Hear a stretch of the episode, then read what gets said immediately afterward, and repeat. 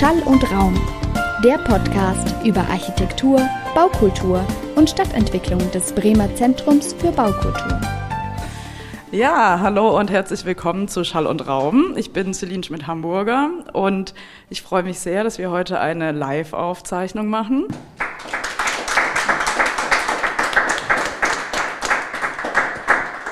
Gut, dass ihr applaudiert habt, dann hören die Leute auch, dass wirklich Leute da waren. Das wird ja jetzt vorerst die letzte Episode sein der aktuellen Staffel zum Thema ja, Stadt für alle. Und ich will jetzt auch gerade die Situation oder die Gelegenheit nochmal nutzen und nochmal so ein kleines, so einen kleinen Abriss geben über das bisherige Leben von Schall und Raum, was ja äh, im Sommer 2020 eigentlich so ein bisschen als Corona-Baby auch geboren wurde. Ähm, damals haben Christian von Wissel und ich äh, ja dieses Projekt ins Leben gerufen, weil wir dachten, es fehlt einfach ein Podcast, der sich mit Architektur, Baukultur, Stadtentwicklung beschäftigt. Und seitdem, ja, ist ganz schön viel passiert. Wir hatten in der ganzen Zeit insgesamt sieben Mitarbeitende. Die nenne ich auch gerne nochmal namentlich. Franzi Ast, die ja immer die Audio, ähm, die Urban Legend Audios eingesprochen hat. Hanna Neumann, Jasmin Roloff Omari, Annika Kraut und die zwei PraktikantInnen Jule Bücking und Niklas Goldstein und natürlich das Team vom Bremer Zentrum für Baukultur in Person von Christian von Wissel, Frank Peters und Jörn Schaper.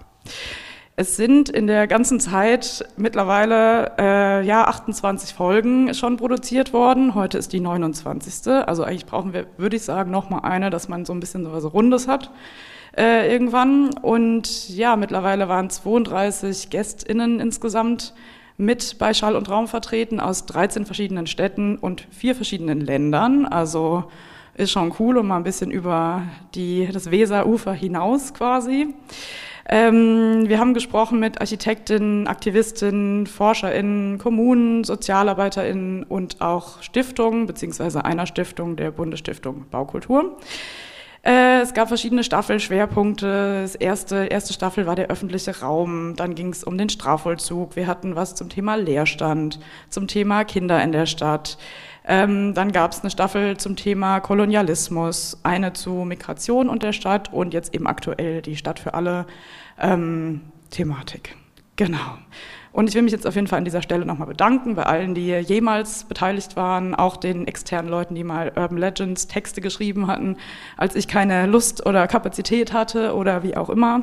Ähm, ohne alle Beteiligten wäre das natürlich nicht ja, zu rocken gewesen. Ich bin sehr stolz und sehr froh darüber und ähm, ja, will jetzt gerade noch mal was sagen zum Ablauf des heutigen Abends.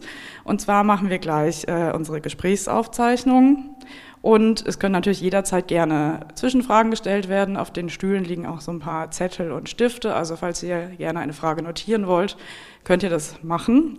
Ähm, oder eben auch am Ende können wir auch noch mal ins Gespräch kommen gerne.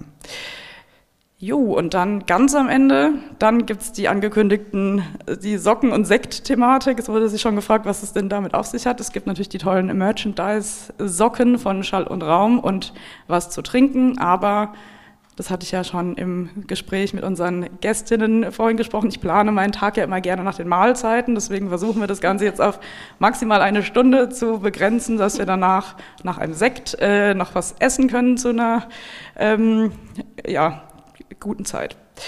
Schön, ich freue mich auf jeden Fall, dass ihr alle da seid und ähm, würde jetzt sagen, fangen wir an mit unserem Gespräch mit den drei tollen Gästinnen, die heute hier zu Besuch sind. Hallo. Hallo. Hallo. Hallo.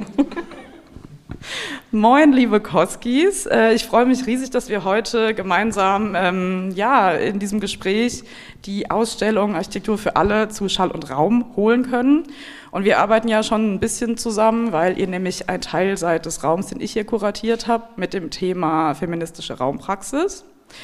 Und ja, genau, vielleicht sage ich gerade noch mal kurz, was feministische Raumpraxis überhaupt ist. Ähm, das kann man bezeichnen als das Engagement oder den Kampf um Gleichstellung und Chancengerechtigkeit innerhalb des hierarchisch organisierten Feldes der gebauten Umwelt.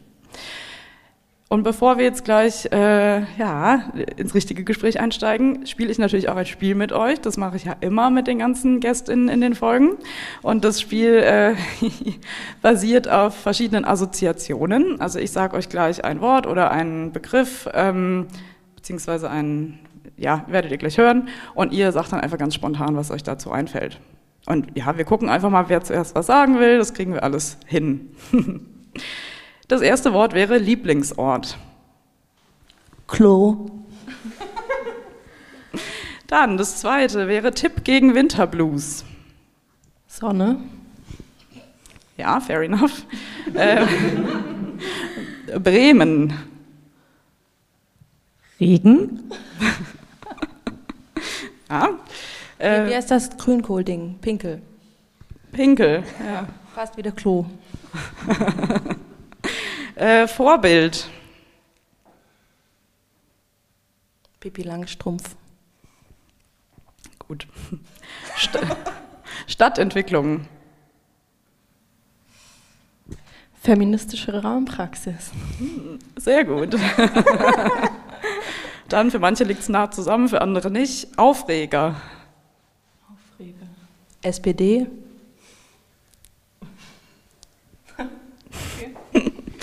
Äh,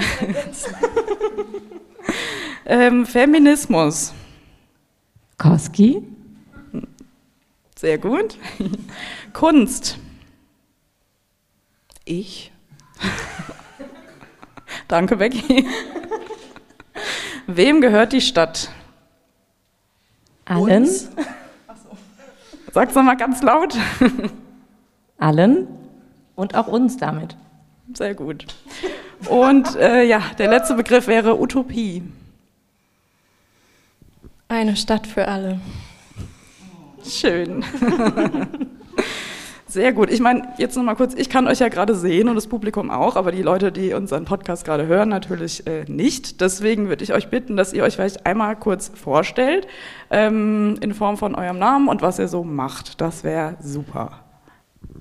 Äh, ich heiße Becky und ich studiere Freie Kunst und bin jetzt kurz vor meinem Studienabschluss in meinem Meisterschülerinnenjahr hier in Bremen an der HFK Bremen. Das war doppelt gemoppelt. Und äh, im weitesten Sinne mache ich Malerei.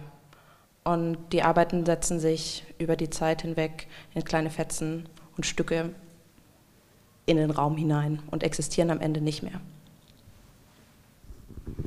Ich bin Alina, ich arbeite aktuell im Theater Bremen in der Öffentlichkeitsarbeit. Ich habe internationale Beziehungen studiert, unter anderem auch hier in Bremen und interessiere mich sonst noch sehr für Ökologie und Nachhaltigkeit und Permakultur und bin aktiv bei Koski.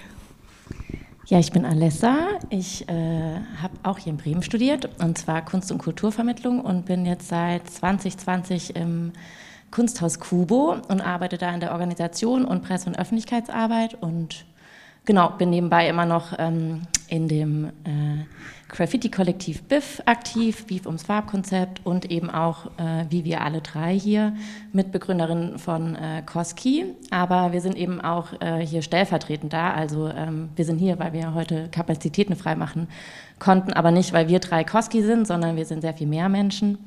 Und genau, das nur noch an der Stelle. Schön. Willkommen. Ich habe gerade, ich, Danke bin ja für die Einladung. Ja, gerne. Ich bin ja jetzt gerade nicht nur die Person, die das Interview führt, sondern auch ein bisschen hier für die Technik äh, zuständig. Und ich habe gerade gesehen, dass hier der Ausschlag nicht ganz so hoch war bei dem zweiten Mikrofon. Könnt ihr da gerade noch mal was? Ist es an? Hallo. Okay, weil das war sehr leise. Habe ich nur ein bisschen. Vielleicht könnt ihr gerade einfach drauf achten. Mhm. Super. Dankeschön. Gut, dass wir das schneiden können. ja, ähm, wie kam es denn zur Idee, euer Kollektiv Koski zu gründen? Also die Idee ist entstanden an Beckys Geburtstag. Das war 2021 während des zweiten Corona-Lockdowns. Und ähm, Alessa und Becky sind zum Kiosk gelaufen um die Ecke.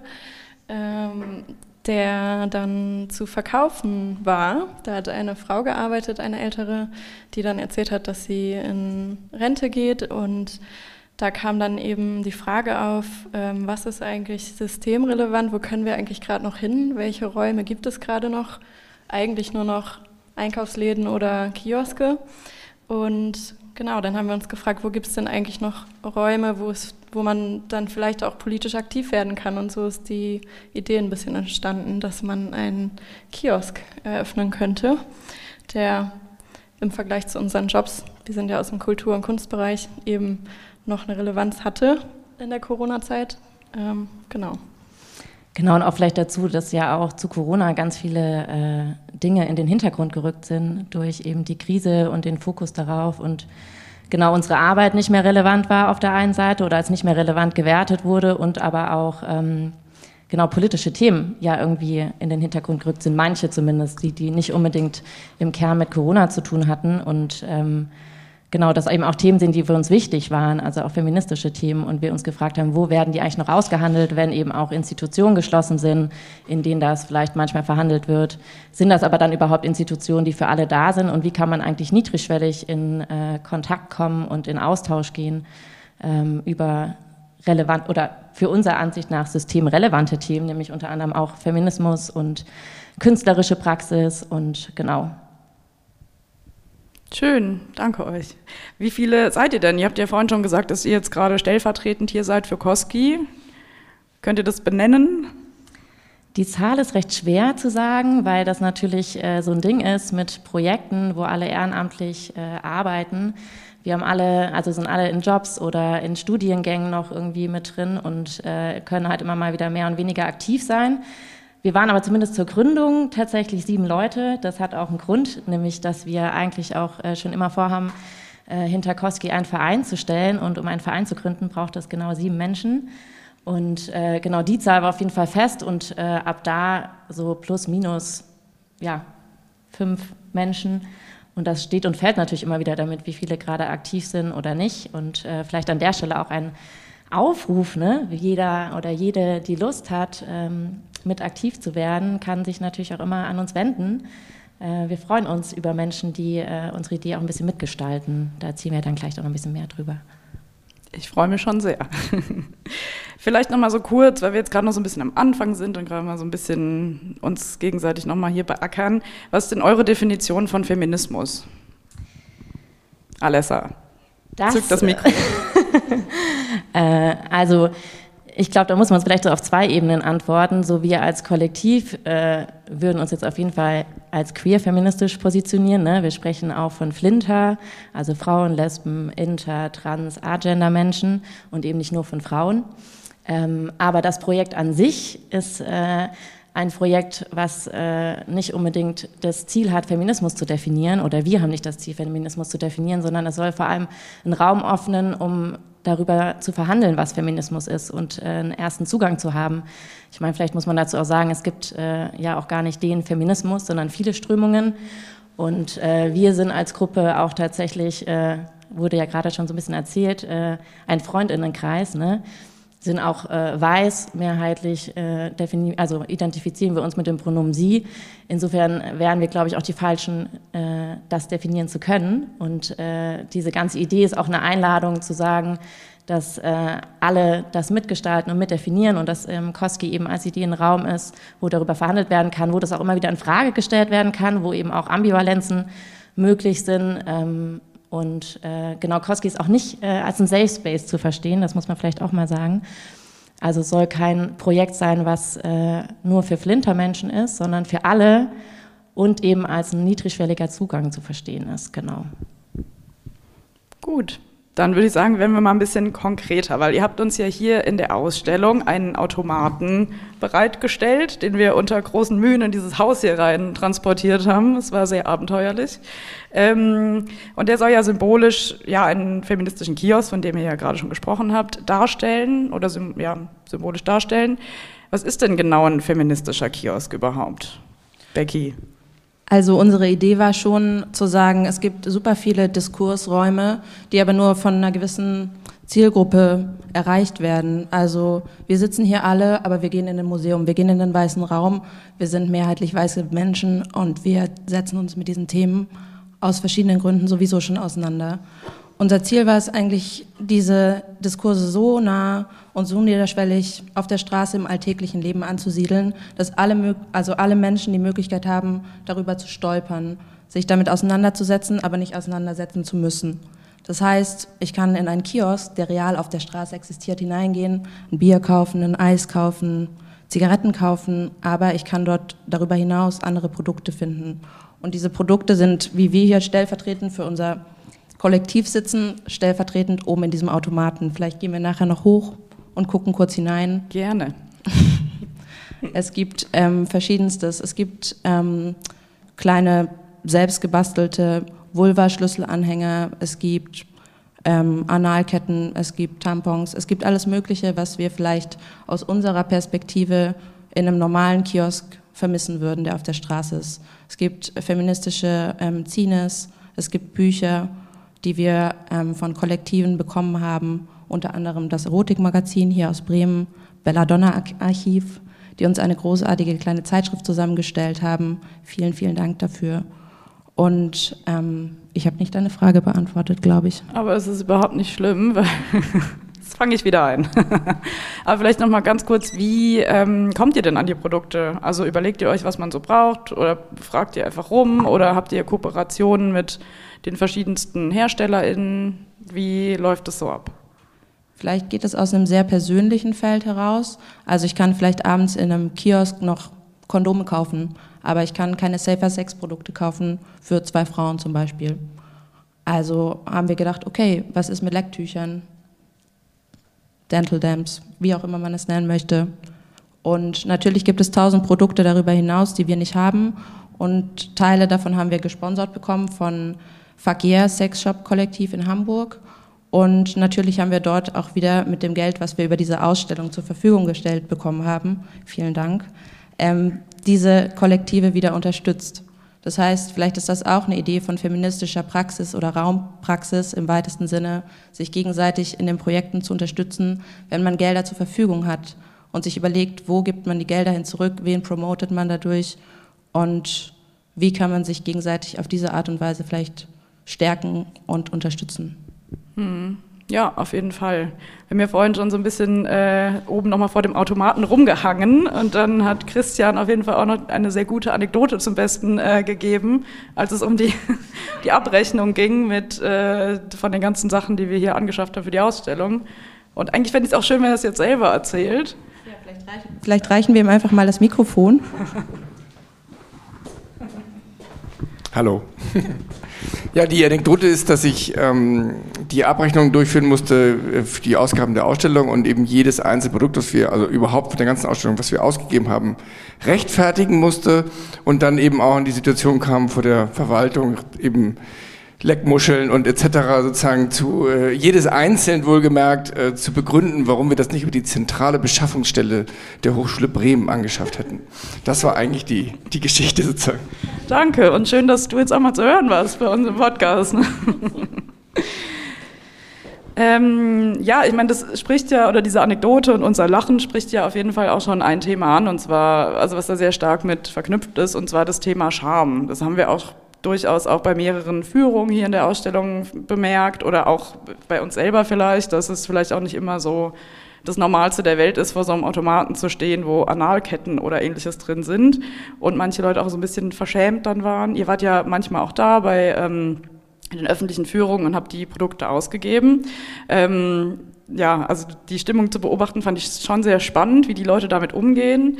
Äh, ja, und von daher würde ich sagen, dass ja, Enttabuisierung generell ja ein sehr wichtiges Thema ist, wenn es um die Bedürfnisse von marginalisierten Gruppen geht. Ähm, und ja, in dem Fall ist wahrscheinlich Sichtbarkeit äh, ja das Mittel eurer Wahl, um da eben entgegenzuwirken. Warum denkt ihr denn, sollen manche Dinge im Privaten bleiben und sind, wenn sie dann im Öffentlichen sind, ja mit Scham behaftet und andere sollen in der Öffentlichkeit stattfinden? Könnt ihr euch das erklären? Also ich glaube, wir denken, dass sich das gar nicht unbedingt gegenüberstehen muss oder ausschließen muss, sondern vielmehr sind wir der Meinung, dass jeder Diskurs, jedes Thema in der Öffentlichkeit debattiert werden können sollte.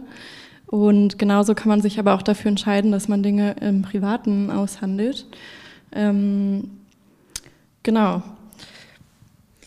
Naja, und bei dieser Idee, äh, einen Automaten nach äh, draußen vor die Tür zu stellen, was natürlich hier jetzt wirklich gar nicht stattgefunden hat, das muss man vielleicht auch nochmal dazu sagen. Also dieser Moment, den du beschreibst, dass manche zu, also Menschen, die hier zu Besuch waren und die Führungen mitgemacht haben, vielleicht auch ähm, schambehaftet waren. Das hatte auch zum Teil damit zu tun, dass wir eigentlich natürlich einen Automaten draußen auf der Straße stehen haben wollen. Der hat überhaupt nichts in einem Ausstellungsraum zu suchen. Und der soll vor allem niedrigschwellig zugänglich sein. Es geht ja auch darum zu sagen, wir wollen den, einen, einen Kiosk durch einen Automaten erweitern, weil Kioske ja auch nicht 24-7 offen haben und es bestimmte Produkte gibt, die jederzeit zugänglich sein sollen. Und das sind Safer-Sex-Produkte, Menstruationsprodukte, vielleicht eben auch Snacks, auch künstlerische Auseinandersetzungen mit ähm, feministischen Themen. Ähm, genau, das vielleicht auch nochmal so dazu. Wir sind ja kein ausschließlich feministischer Kiosk, sondern ein feministischer Kulturkiosk. Und ähm, genau, deshalb eine Öffentlichkeit braucht es in dem Fall als eine Zugänglichkeit. Ne? Und äh, das soll natürlich nicht im Privaten stattfinden. Und gleichzeitig stellen wir aber auch ein bisschen in Frage, ob Öffentlichkeit überhaupt so öffentlich ist, weil gerade Museen oder bestimmte Räume eben gar nicht für alle zugänglich sind und auch eben nicht die ganze Gesellschaft widerspiegeln. Also das kann man sich ja auch fragen, wie öffentlich ist denn die Öffentlichkeit, die man schafft. Definitiv, vor allem, wenn man hier ja auch Eintritt zahlen muss. Ja. Also, und, also es gibt auch Leute, die keinen Eintritt zahlen müssen, aber ja, definitiv. Ich glaube, man kann auf jeden Fall sagen, dass das komplett das Gegenteil ist von dem, was wir eigentlich wollen. Also einen Automaten auf der Straße, wo man Geld reinschmeißt und das bekommt, was man braucht. Hier geht man in ein Museum, man zahlt Eintritt, man hat eine Führung, man hat Menschen, man drückt auf eine Taste, es kommt nach dem Zufallsprinzip irgendwas raus und dann steht man mit einer Art Gutschein, Message in a Bottle vor zwei uns? Personen, uns oder drei Personen, je nachdem, wer an dem Sonntag da sitzt, äh, und löst diesen Gutschein ein, also und bekommt dann eine pinke Analkette. Also ja, Genau, und da spielt Scham natürlich nochmal eine, eine andere Rolle, weil du auf einen Menschen stehst. Das hat ja nichts mit Anonymität zu tun, was eigentlich äh, ein Ziel von einem Automaten per se ist. Ne? Da musst du ja nicht interagieren, sondern drückst irgendwo drauf, steckst da Geld rein und gut ist. Hier musst du Yen-Scheine auch noch nehmen, weil der natürlich nur mit Yen funktioniert, dieser Automat. Wir haben schon ein bisschen gescherzt. Warum eigentlich? Haben, weil es ein japanischer Getränkeautomat ist. Und wir haben schon ein bisschen hier äh, drüber geschnackt, dass wir gemeint haben, eigentlich ist das so stellvertretend für unser Projekt, dass dieser Automat auch so läuft, wie er läuft aber eben auch für die Hürden, die man so, denen man begegnet, wenn man so ein Projekt auf die Beine stellen möchte. Also es ist auch wirklich ironisch, dass wir jetzt hier sitzen und ähm, bringt eigentlich unsere Probleme total perfekt auf den Punkt. Das haben wir auch schon gedacht. Und trotzdem freuen wir uns natürlich total über die Möglichkeit. Und ich glaube, das eröffnet auch ganz viele Türen und Kontakte werden geknüpft und Leute werden auf uns aufmerksam. Also wir sind auch total dankbar dafür. Aber trotzdem ist es so ein Paradebeispiel für die Probleme, die man gegebenenfalls ähm, trifft oder die auf einen treffen. Ja, genau. genau, weil es gibt den Kiosk ja noch nicht. Das muss man vielleicht auch dazu sagen. Ja. Das war die Idee, so haben wir uns gegründet, aber äh, bis dato ist, äh, ja, ist, unser, ist ein Automat in der Ausstellung, der nicht niedrigschwellig ist und es gibt keinen Kiosk und wir sind auch nicht in der Alltagskultur. Ja. Äh, und das ist ja das eigentliche Prinzip äh, unserer Idee. Mhm, voll. Ich finde es auch interessant. Ich erinnere mich noch dran, als ich euch damals äh, das erste Mal kontaktiert hatte. Und ihr habt eine wunderbare Website, die sehr professionell aussieht. Danke, Fiete. Und ihr hattet, äh, damals wart ihr ja schon auch so ein bisschen. Okay, es kommen noch mehr Leute. Ähm, damals wart ihr auch schon so ein bisschen verwundert, dass so viele Leute euch, auf euch zukommen und ihr immer gefragt werdet als so äh, Paradebeispiel eines feministischen Kollektivs und so weiter. Ähm, und das hat sich jetzt auf jeden Fall auch so ein bisschen weitergetragen noch, ne? Diese, euer, der, der euch vorauseilende Ruf quasi. Ganz genau. Also es ist quasi mehr man sieht online vielleicht mehr, als wir eigentlich im Realen dazu beitragen können. Schon allein, weil wir einfach alle in irgendeiner Form einen Vollzeitjob haben oder ein Studium. Das heißt, alles wiederum, was wir leisten, ist nebenher ehrenamtlich und kommt natürlich zu einer vielleicht Care-Arbeit hinzu, die weiblich gelesene Personen oder sozialisierte Personen in dieser Gesellschaft sowieso ohnehin schon überdurchschnittlich ja, leisten. Das heißt, es gibt irgendwie Kapazitätsgrenzen und ähm, unser Umgang damit war, einen Bauchladen zu schaffen. Also wenn wir keinen festen Raum haben, haben wir einen beweglichen Raum. Wir sind der Raum, wir sind quasi so lange das Medium, bis der Raum Kiosk da ist, der dieses Medium darstellt oder diesen Transfer überhaupt leisten kann. Und sind dann somit irgendwie auf kleinere Festivals gegangen, auf Veranstaltungen und tatsächlich in diesem Kulturraum funktioniert das wundervoll. Aber wenn man damit in der Innenstadt auf der Straße steht, dann ist man einfach nur, oh, Junggesellenabschied, toll, was gibt's? Also, was vielleicht auch wieder für diese Wahrnehmung, drei Frauen stehen mit einem Bauchladen oder weiblich gelesene Personen auf der Straße, was ist das? Was ist die Assoziationskette? Irgendjemand heiratet. Na bravo. Also. Ja, total.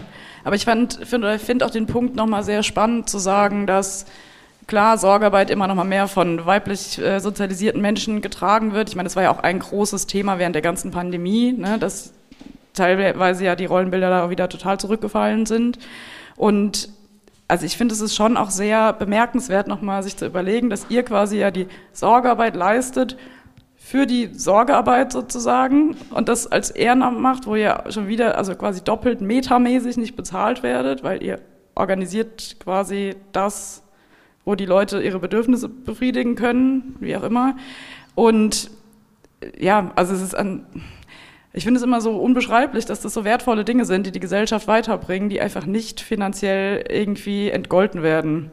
Ja, und daran scheitern, glaube ich, auch viele Projekte. Also ähm, wir sehen uns nicht als gescheitert an, obwohl dieser Kiosk noch nicht da ist. Ähm, weil wir halt in dieser Zeit ne, über diese, sagen wir, Bauchladen, Tombola-Actions uns unglaublich viel vernetzt haben und äh, genau jetzt auch hier stehen. Das wäre sicherlich auch nicht so gewesen. In dem Moment, wo der Kiosk verkauft wurde, äh, den wir damals kaufen wollten oder übernehmen wollten von der äh, netten Dame, die ist übrigens an eine Immobilienfirma gegangen. Buh. ähm, dachten wir, das Projekt ist äh, ja, gescheitert, aber ist es eben nicht, sondern wir haben weitergemacht und äh, ganz viele tolle Menschen kennengelernt, ganz viel Bestärkung erfahren. Also äh, man kann schon sagen, dass äh, viele Menschen uns bestärken, das weiterzumachen und dass es irgendwie auch deutlich wird, dass viele Leute sowas total wichtig finden und gut finden. Aber am Ende, um sowas umzusetzen, braucht es nun mal finanzielle Mittel und äh, wir können keinen Kiosk aufbauen äh, wenn wir, während wir nebenher berufstätig sind oder in einem, also als ein Ehrenamt ist es einfach nicht möglich, ein Business zu gründen. Und abgesehen davon wollen wir auch kein Geschäft gründen, was sich irgendwie, äh, was ein Geschäft ist, sondern äh, es geht ja darum, einen Kiosk als Medium zu nutzen, um zu vermitteln.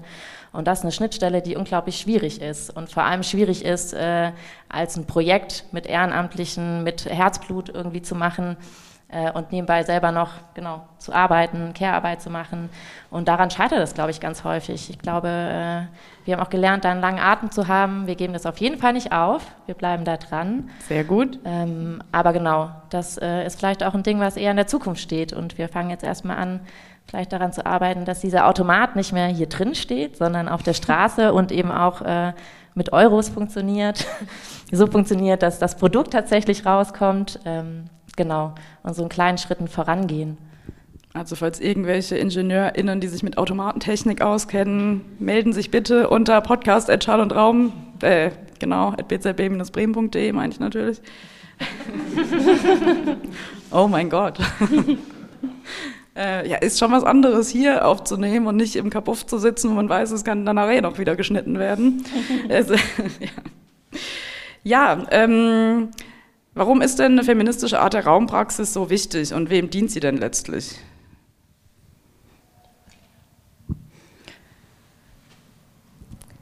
Naja, es, also es erklärt sich, also eine feministische Raumpraxis ist deshalb wichtig, weil wenn wir in die Welt rausgehen, das ist ja unsere Grundidee, in unserem Kiosk auch äh, des, die, den Fokus auf Linterbedürfnisse zu richten, weil die eben nun mal nicht so präsent sind. Also Raum, der Raum um uns herum, der öffentliche Raum, der städtische Raum, der ist nicht für alle gemacht. Und es finden sich nicht alle darin wieder und es werden nicht alle berücksichtigt. Und äh, eine feministische Raumpraxis äh, ist ja da, um Hierarchien vielleicht zu brechen, ähm, patriarchale Strukturen zu verändern und zu zerstören, im besten Fall. Ähm, und es braucht es, damit wir eine Welt, also damit wir irgendwann eine, einen Raum haben, einen städtischen Raum, einen öffentlichen Raum, an dem alle teilhaben können. Und äh, das fun funktioniert nur, wenn wir anfangen, äh, Dinge zu hinterfragen, zu verändern, den, den Fokus zu verändern, äh, Stimmen hören, die marginalisiert sind, auf die Bedürfnisse hören, die da sind, die Forderungen hören, die da sind und damit den, die Stadt irgendwann tatsächlich für alle machen, weil in der Realität ist sie noch nicht da. Also äh, gar keine Frage. Es braucht feministische Raumpraxis und am Ende ist sie für alle da. Das äh, dient der ganzen Gesellschaft. Ja, auf jeden Fall als Gegenentwurf zu, oder ja, als quasi das Aufgreifen oder Erkämpfen der Räume, die es eben braucht für ja, Menschen in unserer Gesellschaft, die eben noch nicht einen Raum haben. Ne? Weil klar, die gebaute Umwelt ist sehr alt zu teilen und eben so gebaut, aber da eben sich Räume zu erkämpfen, sich einzubringen, wie auch immer, äh, in den Prozess, dass eben auch das realisiert wird, ist schon eine sehr große Aufgabe, ne? die halt leider meistens ehrenamtlich gemacht werden muss. Ja, plus eben die Frage, die ja Alina vorher schon so in den Raum gestellt hat, was ist denn eigentlich öffentlich? Ne? Es gibt ja ganz vieles, was öffentlich gilt, als öffentlicher Raum, als städtischer Raum, aber ein Raum, zu dem eben nicht alle Menschen Zugang haben. Und äh, das muss sich definitiv noch verändern. Oder es braucht eben mehr Räume, die niedrigschwellig funktionieren, wo wirklich viele Menschen Zugang haben. Und es braucht gleichzeitig auch Safe Spaces, ne? damit das überhaupt erkämpft werden kann.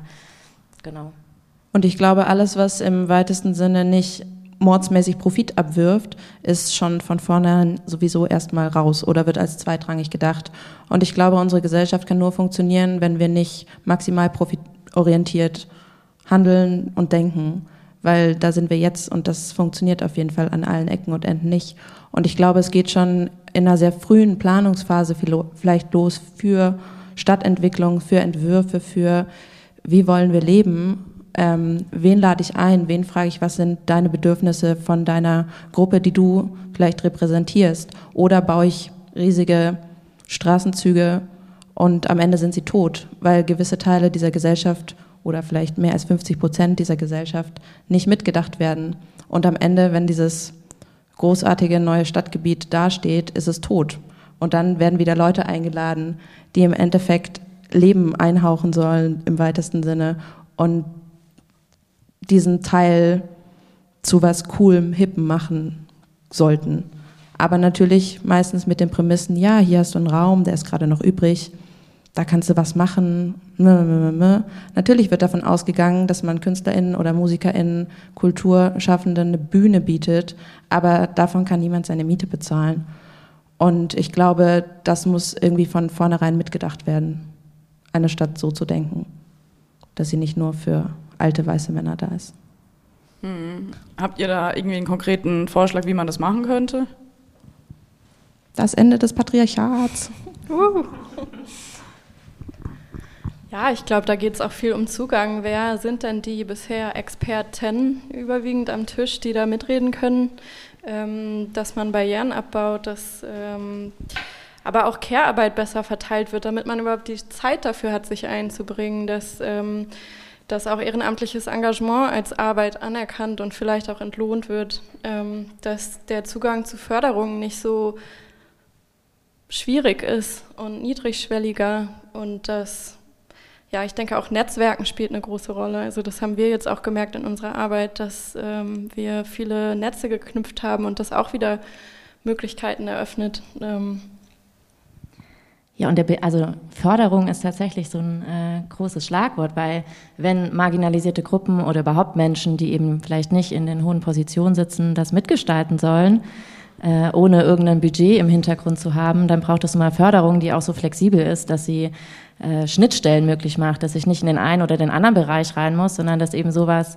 wie unser Projekt jetzt auch ist, ne, was sich an der Grenze zu, es hat Projektcharakter, es ist gleichzeitig Konsum, es geht irgendwie darum, dass man, es ist ein Geschäftsmodell, aber es geht ja nicht darum, Profit abzuwerfen, sondern hat ja eigentlich ein Bildungs, also geht eigentlich um eine um einen, genau, eine Zugänglichkeit zu feministischen Themen zu schaffen, irgendwie als eine Austauschplattform zu fungieren. Und äh, dafür gibt es gar keine Förderung. Und ich denke, ganz viele äh, super gute Ideen, die äh, es hier auf dieser Welt gibt, die an diese Schnittstellen gehen, die äh, gehen halt irgendwann ein, weil man sich einfach kaputt äh, sucht nach Förderung. Wir sind alle Menschen, die im Kulturbereich arbeiten, die auf jeden Fall förderungserfahren sind. Also wir haben schon einige Förderanträge geschrieben, die auch bewilligt bekommen für andere Projekte. Aber für Koski funktioniert das nicht, weil einfach die Schnittstelle nicht funktioniert. Und das müsste sich ja auch ändern. Einfach, es muss mal ein bisschen mehr mit Voraussicht geplant werden und auch eben offenere Potte äh, muss es geben, damit das irgendwie überhaupt möglich ist.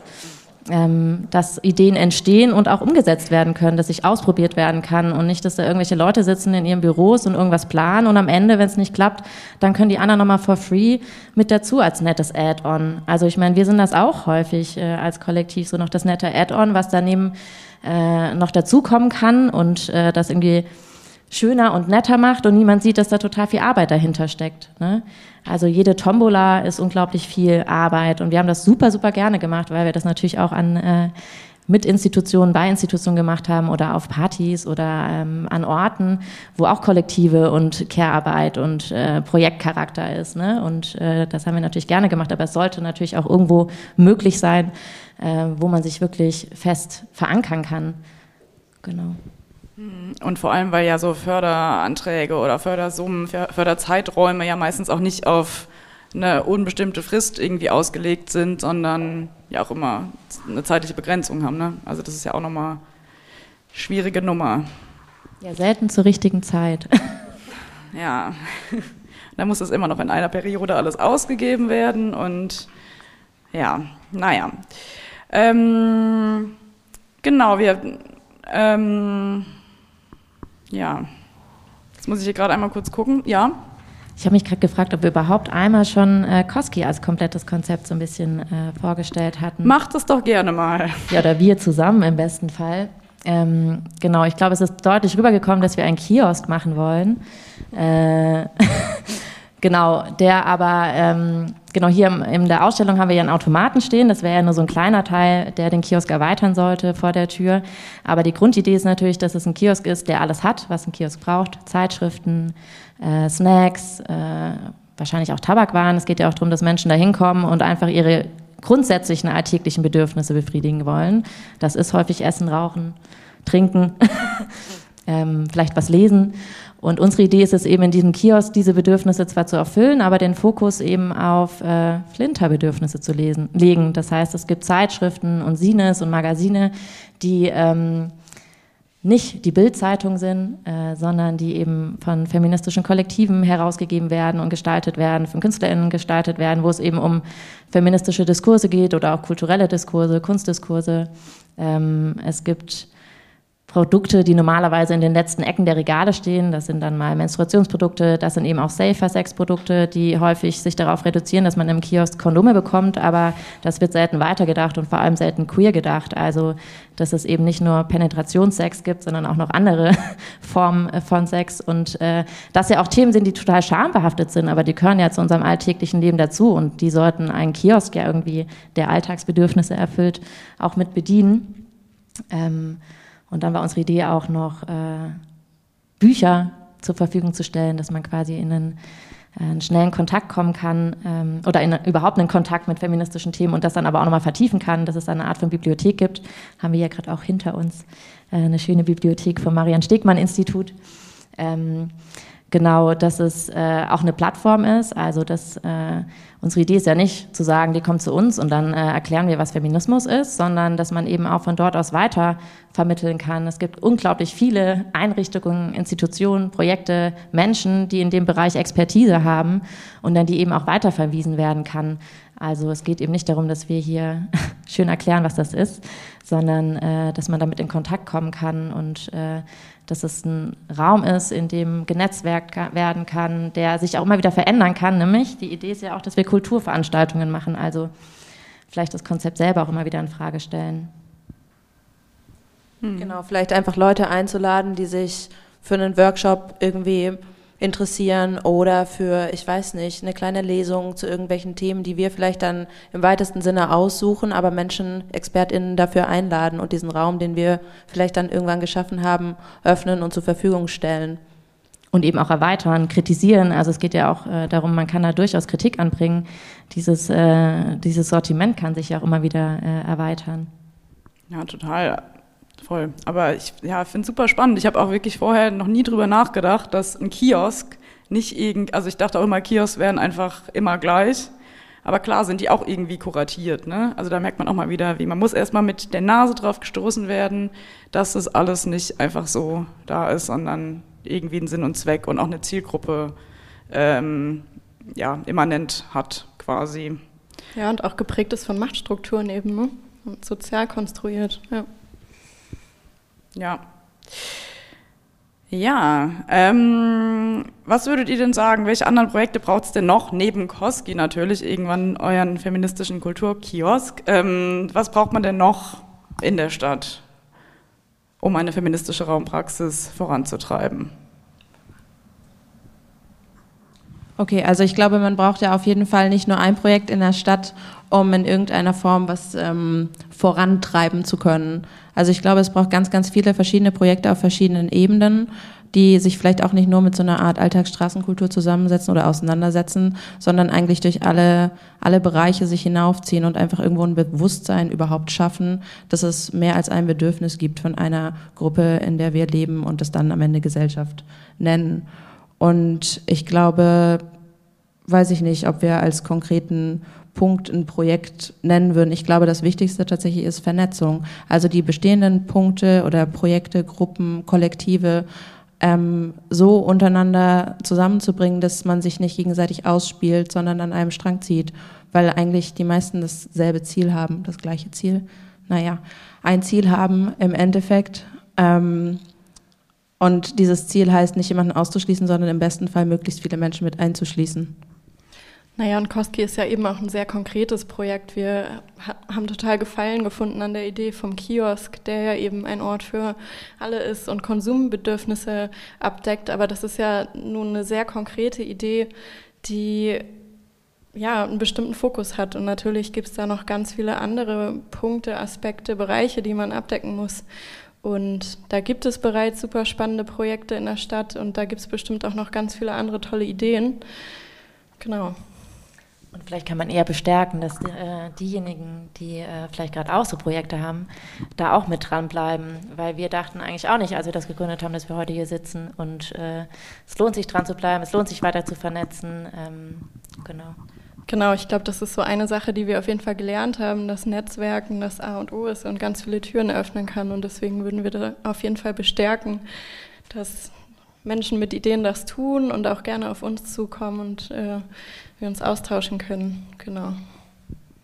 Schön, ihr seid ja auch neben eurer tollen Website auf Instagram. Ne? Ja. Verlinken wir natürlich auch in den Show Notes. Ähm, ja, du wolltest gerade noch was sagen, Becky, oder? Du hast gerade ja, so eingeatmet. Ja. Ich wollte Luft holen. Okay. Aber dann kam da nichts mehr. Fällt mir vielleicht wieder ein. Heiße Luft. Ja, wie sieht denn für euch eine Stadt für alle aus? Und vielleicht können wir die Frage ja dann auch noch ins Publikum reintragen.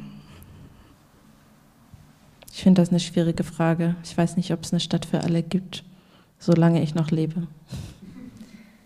Ja, vor allem eine Stadt für alle äh, ist natürlich schwierig äh, zu imaginieren in einem patriarchalen und kapitalistischen System. Also das äh, bestimmt nun mal relativ viel. Da sind wir ja selber so ein bisschen drauf gestoßen. Das klingt ja immer so abstrakt, aber halt so im Sinne von, welche Möglichkeiten hat man denn als Mensch, der eine Idee hat und die umsetzen möchte, äh, und die Stadt mitgestalten möchte. Äh, wie kann ich die Stadt mitgestalten? An welchen Stellen kann ich die mitgestalten? Wo werde ich gehört? Wie werde ich gehört?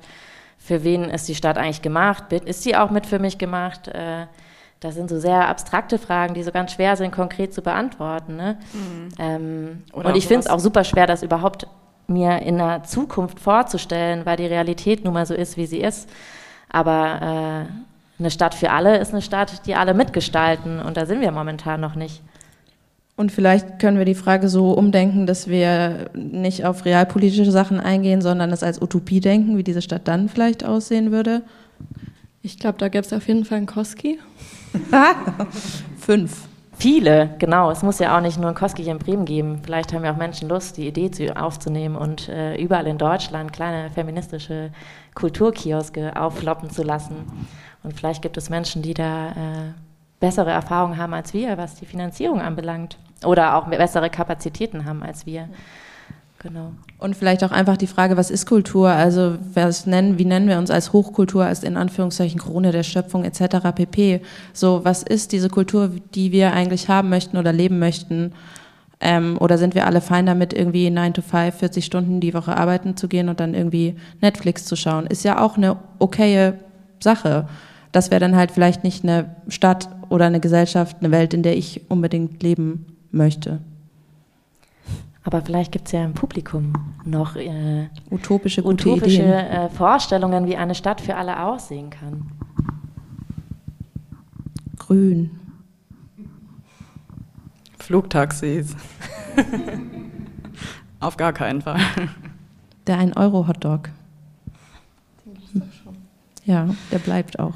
Ja, aber tatsächlich ist es ja schon auch wirklich, das ist mir jetzt auch nochmal sehr bewusst geworden, ähm, nicht zuletzt, weil wir letzte Woche im Projektbüro Innenstadt waren, aber wirklich auch die Frage überhaupt nach Räumen, ne, wo sich ja auch einfach diese kapitalistische Logik nochmal weiter äh, offenbart, dass es gibt Räume, es gibt wahnsinnig viel Leerstand, aber die Mieten sind so hoch, man kann da gar nicht rein. Und ja, also ne, das ist einfach und vor allen Dingen ist es ein, Pro also ein Problem, was ja schon weit in der Vergangenheit liegt, also was man vielleicht gar nicht mehr aufarbeiten kann right now, weil diese Häuser vor 20, 30 Jahren verkauft wurden, diese Räume zu irgendwelchen InvestorInnen oder riesigen Firmen gehören, die gar nicht vielleicht auch unbedingt in Deutschland sind, denen es de facto egal ist, ob diese Fläche leer ist oder nicht. Und die Stadt ist dann aber halt irgendwann leer. Und ich glaube, wenn man eine politische Entscheidung in irgendeine Richtung fällen könnte, dass Leerstand nicht länger als, was weiß ich, ein oder drei Monate sein darf und man sonst horrende Strafen zahlt, meinetwegen, würde sich vielleicht in dem Bereich was ändern. Und ich glaube, es gibt so ein ähnliches Gesetz, was in Bremen vor zwei Jahren verabschiedet wurde, wenn ich mich nicht recht irre, dass so ähm, Ladenflächen auf jeden Fall im Viertel oder in gewissen Stadtteilen genutzt werden müssen.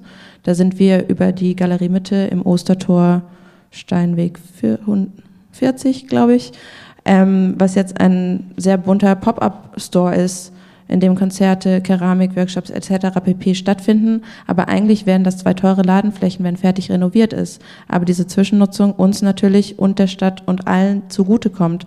Aber dann braucht man Leute, die vor Ort sind, die bereit sind, für die Kultur, Kunstszene diese Räume auch zu öffnen und zu sagen, gut, ich mache eh keine Mieteinnahmen, wenn renoviert wird und stelle diesen Raum zur Verfügung. Naja, und es muss ja auch langfristiger gedacht werden. Ich meine, ein großes Problem bei so Projekten, wie auch in unserem, wäre ja auch Zwischennutzung. Also Zwischennutzung soll ja auch kein langfristiges Ziel sein, sondern es braucht einfach Perspektiven, wo Menschen Räume finden, in denen sie bleiben können, in denen sie wirklich mal nachhaltig auch arbeiten können und was etablieren können. Und das braucht es nun mal tatsächlich vor allem für Gruppen oder überhaupt Menschen, die marginalisiert sind, die nicht immer Zugänge haben. Und da kommt man nicht ran. Das ist echt schwierig. Oder man kommt daran im Sinne von als eine Zwischennutzung, die man mal nicht zwischenzeitlich für ein Jahr bespielt und dann hat man super viel Arbeit reingesteckt und das Projekt kann nicht weiterleben oder man kämpft wieder zwei Jahre mit ehrenamtlicher Energie.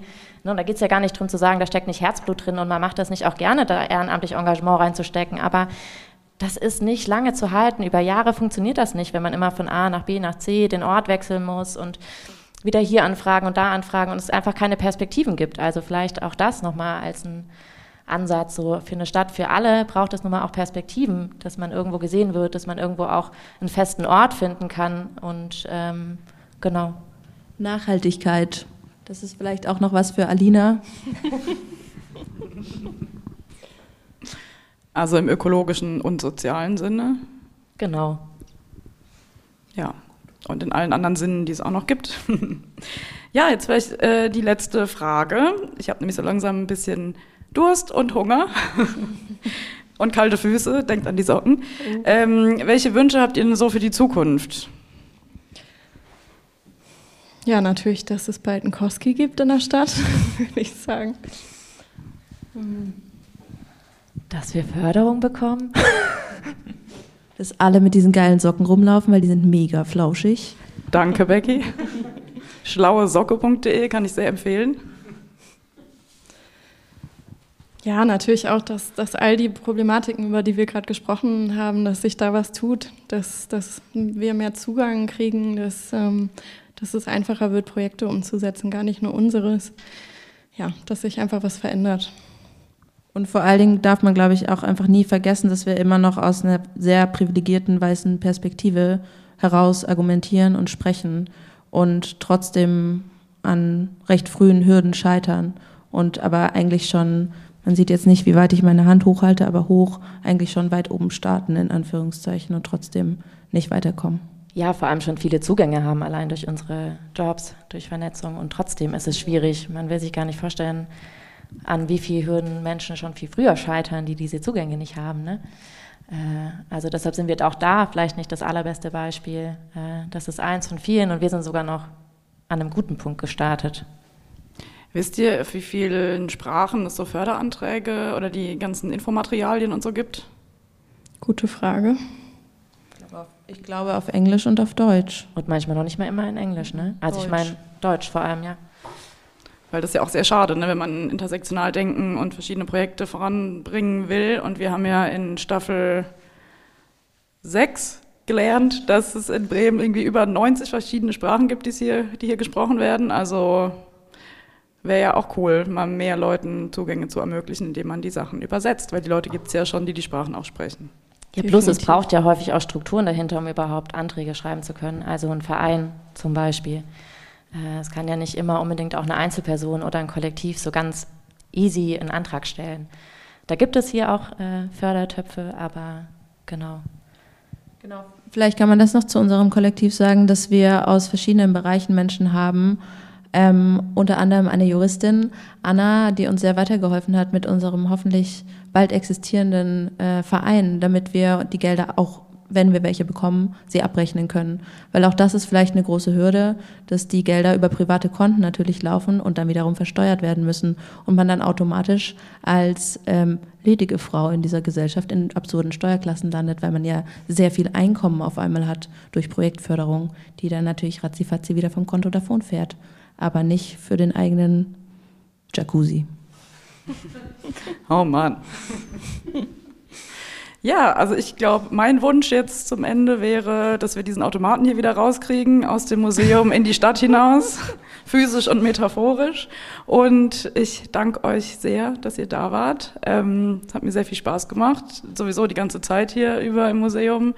Und ja, dann würde ich sagen, stehen wir jetzt noch für Publikumsfragen on the record, off the record, wie auch immer zur Verfügung. Und zu trinken gibt es auch was gleich. Genau, und alle sind natürlich auch eingeladen, nochmal den Automaten zu bedienen, solange wir da sind. Wir haben noch ein paar Yen-Scheine, die wir gerne ausgeben. Weil der Automat, der braucht uns nämlich noch. Also irgendwann braucht er uns nicht mehr, unser Baby, aber right now braucht er uns noch und euch. Dankeschön. Danke. Tschüss.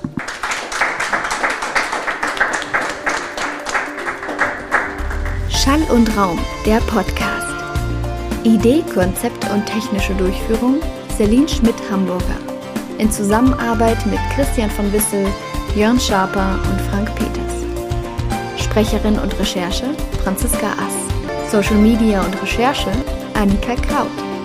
Sounddesign Matthias Kloppe. Design Lars Neckel. Ein Format der Hochschule Bremen und des Bremer Zentrums für Baukultur.